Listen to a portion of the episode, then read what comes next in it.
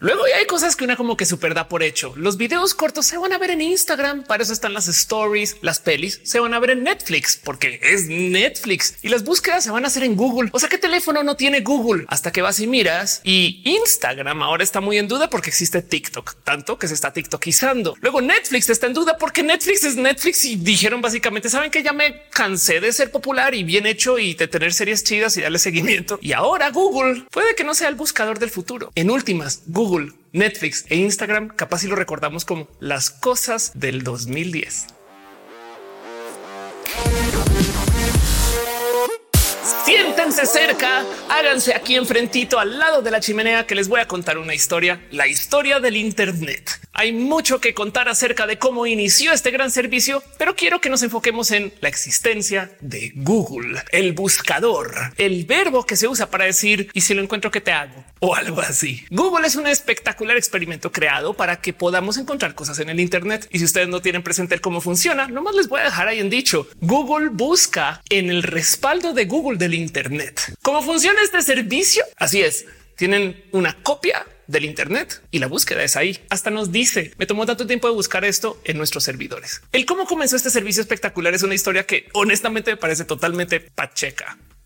Acto seguido, video desmonetizado. Pero imagínense esta situación. Dos estudiantes en una universidad en Estados Unidos básicamente dijeron, oye, ¿y si descargamos todo el Internet? ¿Qué pasaría? Y así tal cual, el qué pasaría es que llenaron sus discos duros y luego encontraron una cantidad de cosas que querían analizar y se dieron cuenta rápidamente que no, no era fácil. Porque te acuerdas ese website que bajamos antier que estaba súper chido? ¿Cuál era? Ni idea. Y te acuerdas eso que vimos hace una semana que bajamos que estaba también bien. Ay, ¿cómo se llamaba? Y optaron por escribir un motor de búsquedas de su copia respaldo del Internet. Tres doritos después, esto es Google. y Google se adueñó del Internet. ¿Cómo no? El servicio y el cómo comenzó se creó alrededor de él poder hacer como un ranqueo de páginas según un sistema que permitía saber qué tan importante era una búsqueda, midiendo los enlaces entrantes y salientes de cada documento. Mejor dicho, si alguien habla de algo importante, pues mucha gente va a poner enlaces hacia ese algo importante. Y en esencia, aunque hoy en día se han añadido millones de cosas más, esto es lo que determina si un resultado es relevante o no. Sobre decir que el momento que la gente se enteró de esto, pues todo el mundo comenzó a poner extra enlaces porque si enlazan mucho es más cool, no? Hasta que luego Google se dio cuenta que todo el mundo estaba haciendo trampa. Entonces comenzó a añadir otros factores y ahora es súper complejo. Una cosa que no nos pueden decir básicamente cómo funciona y hay gente que se dedica a hacer ingeniería a la reversa del cómo funciona. En fin, el punto es que Google se inventó un esquema para poder rankear las páginas y esto es lo que hace que Google sea bueno. Google medianamente trata de decirnos sí, estás buscando acerca de manantiales en la zona por donde vives. Yo creo que esto te puede interesar porque esto tiene tales puntos de relevancia que se relacionan contigo. Google trata de adivinar qué carajos estás pensando y sobre eso es que te da buenos resultados. Y hey, lo han hecho muy bien. Pero lo más interesante es el cómo ahora esto se volvió centro de nuestras vidas y mucha gente de hecho comenzó a organizar sus contenidos en el Internet para que el motor de búsqueda le entienda mejor. Pero hey, este no es un video de Google, este es un video de chat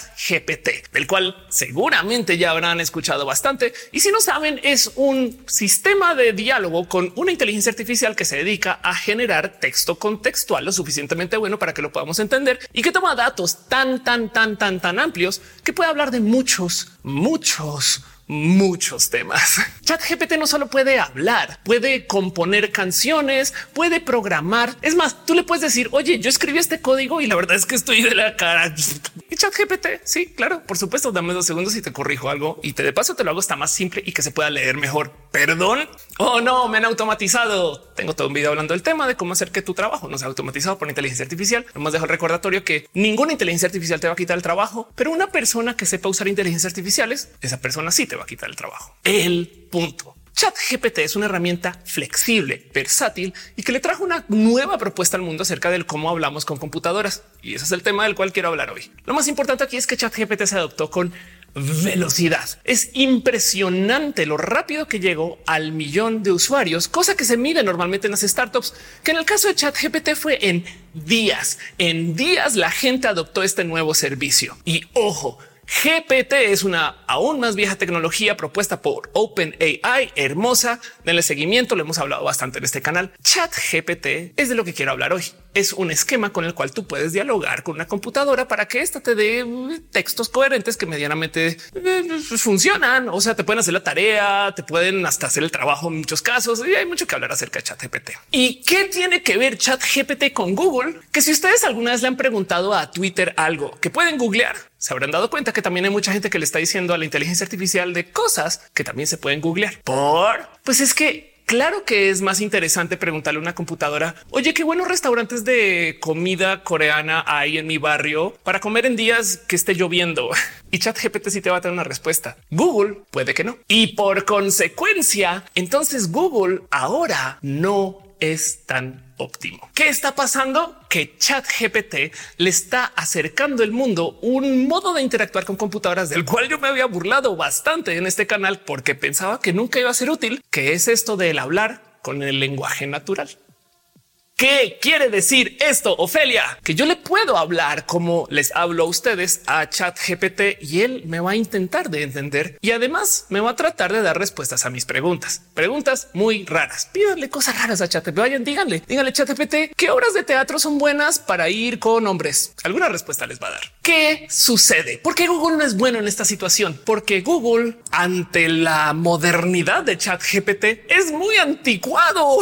Google es el límite de la indexación. Ha organizado tanta información que sabe de cosas que nadie se le hubiera ocurrido que están relacionadas. Es muy bueno Google, pero el tema es que Google es tan poderoso que creó un esquema tan estándar que hay industrias y compañías y freelancers y gente y personas y sectores de ciudades enteros casi dedicados a estandarizar los contenidos para el motor de búsquedas bajo una práctica que conocemos famosamente como SEO, Search Engine Optimization. ¿Qué es el SEO? Es el tomar mis contenidos como yo los iba a poner en mi website y modificarlos de tal modo que Google los entienda más fácil. Google me dice a veces pautas de cómo optimizar el contenido y aquí entre nosotros a medida de error, pruebas y de no más publicar cosas nos damos cuenta que funciona y que no funciona. Hay gente que tiene carreras casi en el tema del SEO o por lo menos una larga vida laboral optimizando contenidos para motores de búsqueda. Y esto no está nada mal, pero el tema es que el SEO existe porque en esencia estamos traduciendo lo que queremos decir para computadoras. Pero de repente llega una computadora que lo entiende todo, casi. Ahora que es del SEO. Eso es lo disruptivo de chat GPT.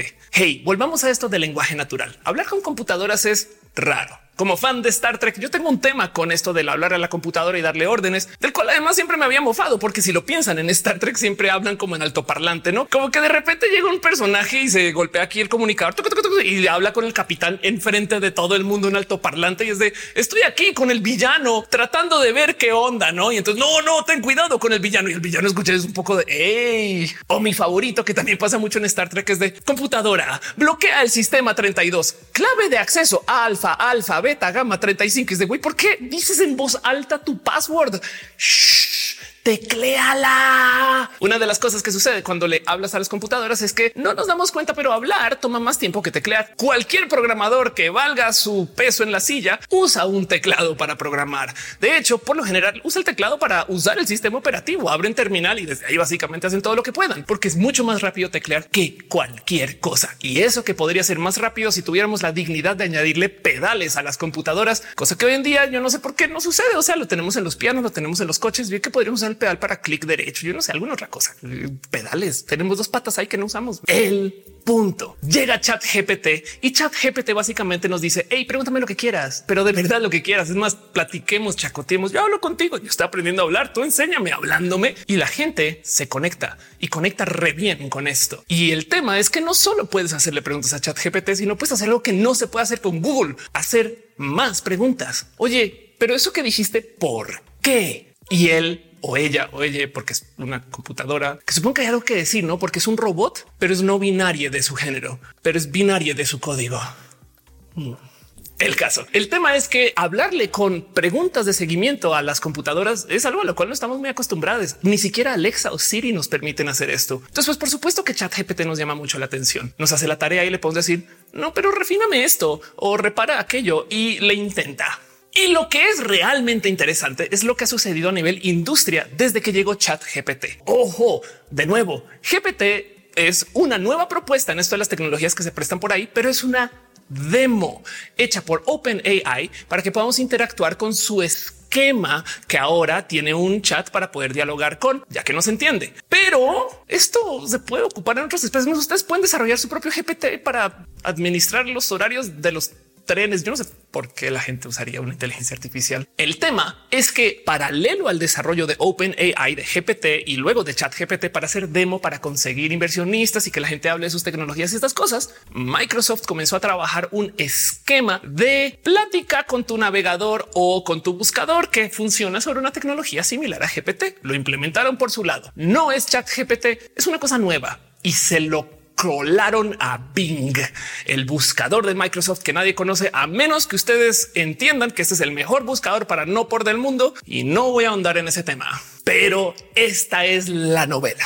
Microsoft anuncia que tiene un buscador que se alimenta con esta tecnología y que por consecuencia permite que tú hagas búsquedas sobre todo lo que tienen indexado como Google, no más que le hablas al buscador. Y el poder de esto es titánico, porque Chat GPT es una demo de OpenAI para que entiendas qué es GPT. Y si no lo han visto, ChatGPT se alimenta de una serie de datos que llega creo que hasta el 2021 y lentamente a medida que se vuelve más popular han ido como quitando datos para que funcione más rápido y de modos más óptimos, lo cual hace que ChatGPT lentamente se vuelva más entre comillas tonto.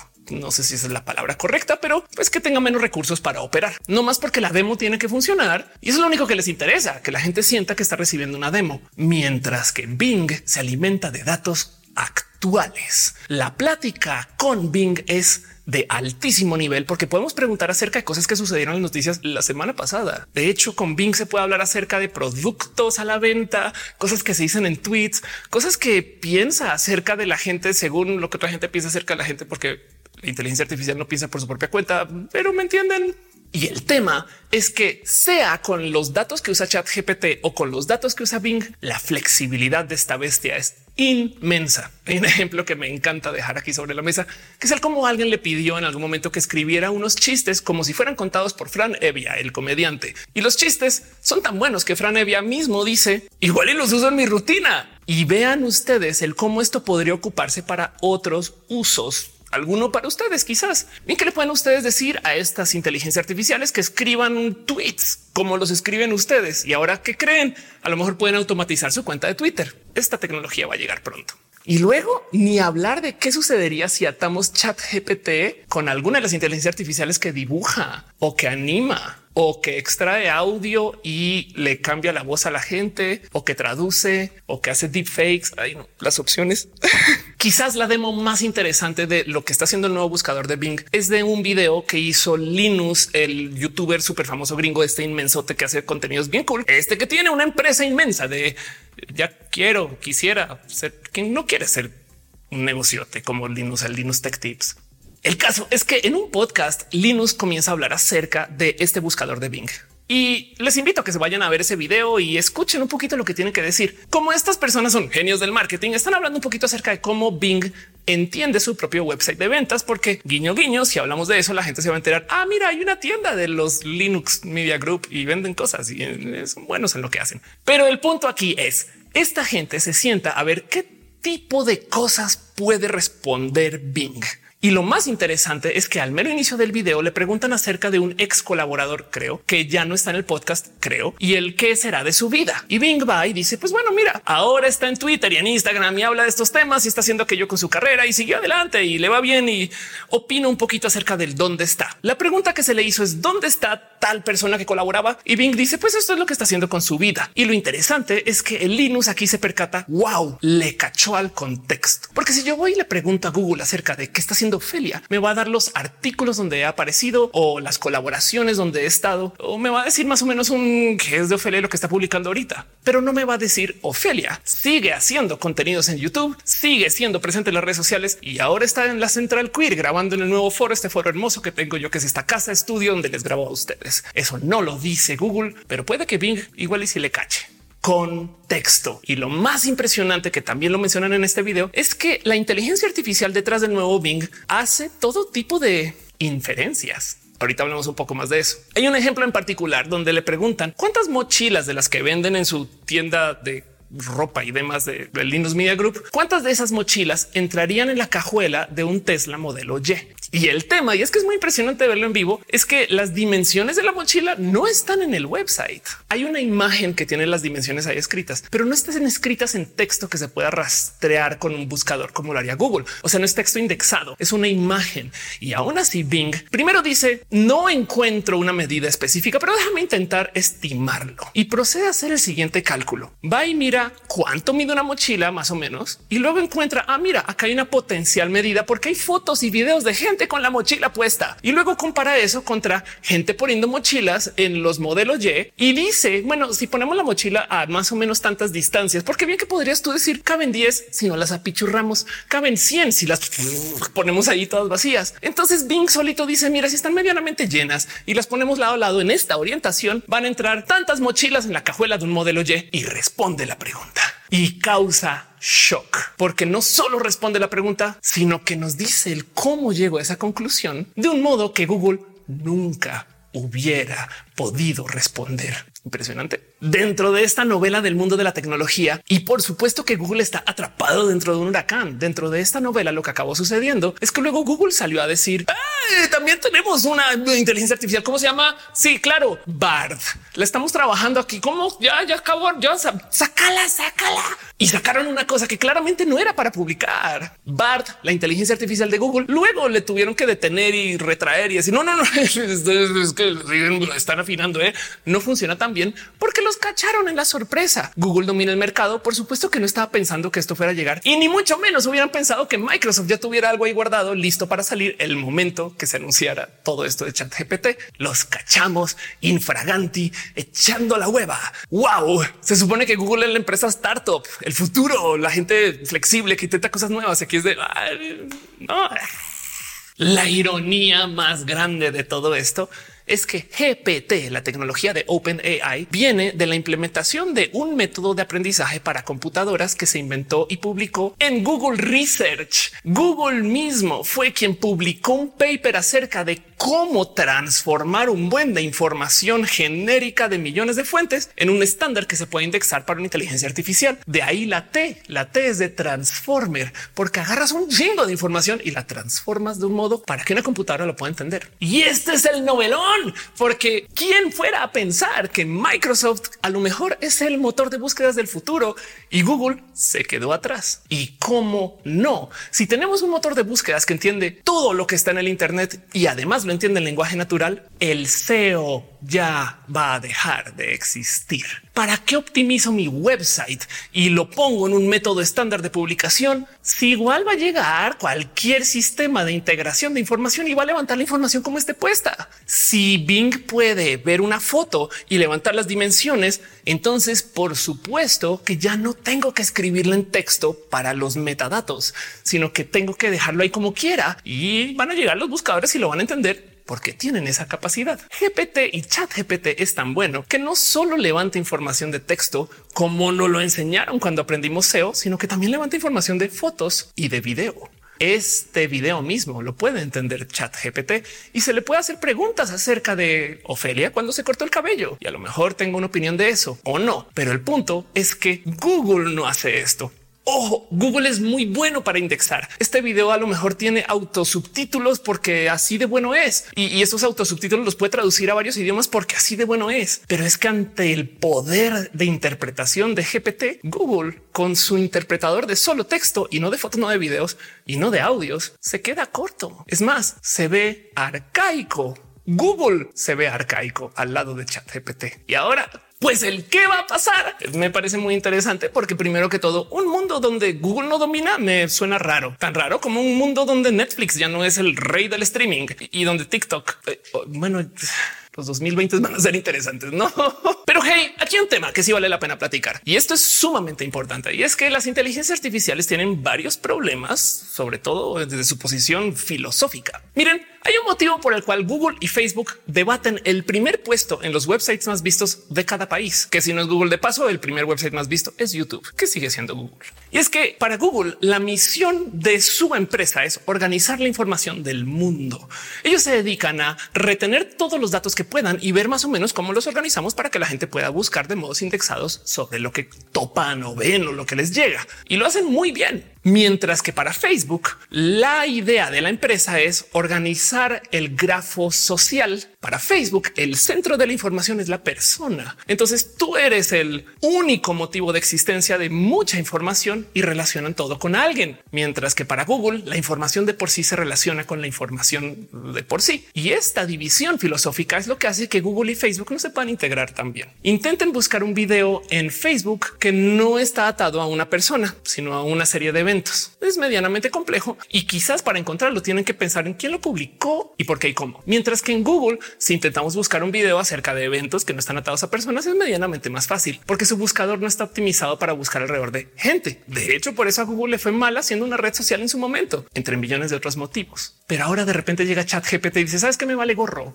El centro de la información es el lenguaje y esto tiene todo tipo de problemas, porque lo que hay que sentar cabeza aquí es que la misión de Chat GPT y medianamente de Bing ahora es el de darte una respuesta coherente a cómo de lugar. Y ese acomodo de lugar es muy cuestionable porque famosamente Chat GPT miente pero vilmente, como tío borracho en la fiesta, con tal de quedar bien, dice cualquier cosa, porque eso es lo que quiere ChatGPT, sobre todo ChatGPT, ni siquiera Bing. ChatGPT es una demo, entonces te quiere despampanar. Te va a decir, claro que tengo una respuesta para eso. La respuesta es 42. Mientras que del otro lado, las otras tecnologías, pues capaz y dicen, mira, no estoy seguro, segura de esto. Facebook a veces te dice, esto está publicado en un lugar que no podemos confiar mucho o no te muestra algo que no considera relevante porque la persona que lo publica no es una persona relevante Google ni de lejos permitiría los errores garrafales que hace chat GPT cuando comete errores, porque Google se fija muy bien en qué respuesta es relevante y cuál no, y luego qué es relevante para ti. Así que eso es lo primero que vamos a tener que confrontar. Cómo le damos la vuelta a las mentiras de chat GPT, porque te quiere y se va a obligar a como sea darte una respuesta coherente. De hecho, es curioso que cuando te da una respuesta como de oye, no sé, se ve que es evidente que se le programó para no dar respuestas en ese tema. No es como que diga internamente, hey, no, de verdad no sé, porque chat GPT no es entiende, no entiende lo que te está diciendo, solamente entiende esta palabra, esta frase, este libro, este escrito, este cuento. Esto no es coherente o si es coherente y si es coherente, te da una respuesta. Y el problema aquí es que no existe un algoritmo para la verdad. No hay un modo computacional verídico y con 100% de confianza para poder validar que algo existe o no existe. Hay sesgos, opiniones, hay realidades históricas y hay realidades donde pues igual y se requiere de un buen de contexto para entender o hasta de vivirlo. Así que hay millones de modos de interpretar lo que puede ser la verdad o no. Y eso para una computadora puede ser problema, lo cual me trae un pequeño desvío. Hey, si quieren tener trabajo en el futuro, saben en qué pueden trabajar en validación de la verdad. Yo no sé cómo lo van a interpretar ustedes, pero si su empresa se dedica a validar que es verdad y que no, uf, la cantidad de clientes, si es que no Microsoft cuando les comienzan a demandar porque Bing está mintiendo un chingo. Bueno, eso es un tema que va a ser tren del mame en los próximos años. Se los prometo. Otra cosa que hay que tomar en cuenta acerca de las inteligencias artificiales es que también tienen sesgo y esto cada vez está más presente en los medios. Estos sesgos vienen del hecho de que quien les enseña también tiene sesgo. Es que ustedes piensan que las inteligencias artificiales un día se despertaron y básicamente como Ultron dijeron, claro, yo puedo levantar Mjolnir y, voy a batallar, tómalo y seguimos. Y no es así. Hay que enseñarles, hay que darles sets de datos y hay que darles información, hay que curar esa información, porque si no se vuelven unas bestias racistas o discriminatorias o groseras o comienzan a hablar un idioma que ni siquiera es el idioma que podemos entender. Pasan cosas.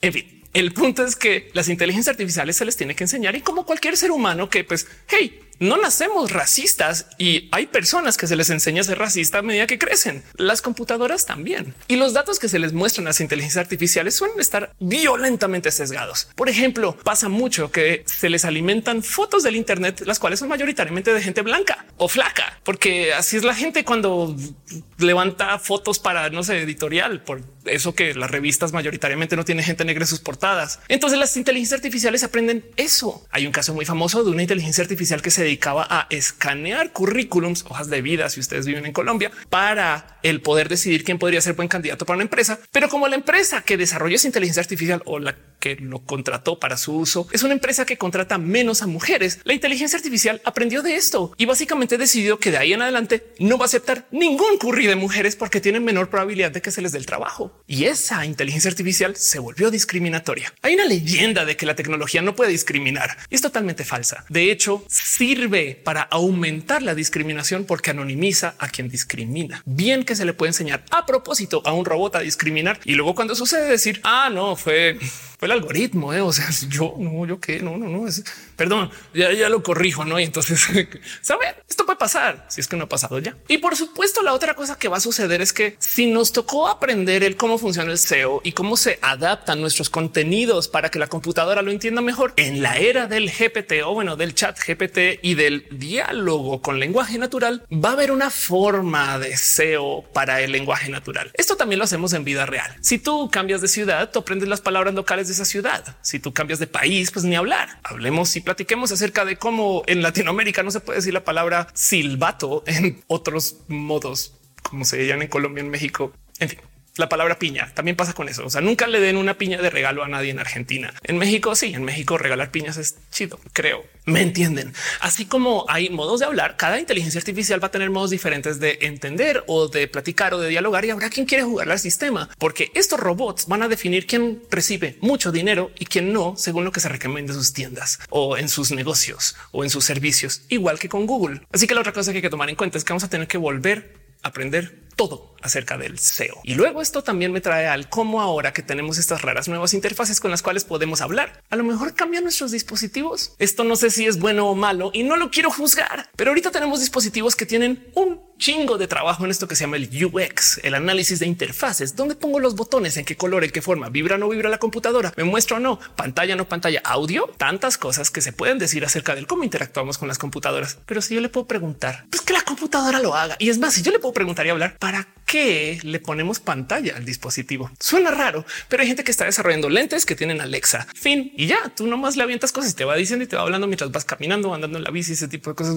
Ya ven cómo pueden cambiar las cosas. Hey, si no me creen con esta, nomás les dejo este estudio que topa que la gente de la generación Z suele no usar folders y no solo no usarlos, sino que no saber cómo funcionan los folders en el sistema operativo, porque en la era del buscador, ¿para qué organizo las cosas? Tengo todos mis archivos en el escritorio y yo sé que ustedes lo han hecho y luego uso el buscador y ahí aparecen. Y si ustedes dicen, ay no, estos jóvenes, ¿cómo es posible que sean tan vagabundos con su modo de organizar archivos? Nomás les dejo que es posible que así usen ustedes su celular ahorita, un chingo de apps regadas por todos lados y van al buscador y buscan la app que van a usar en el momento. Ahora sumémosle un buscador que medio dice, oye, ya es la hora de la tarde, no quieres ir pidiendo comida, abrió Uber Eats. ¿Qué?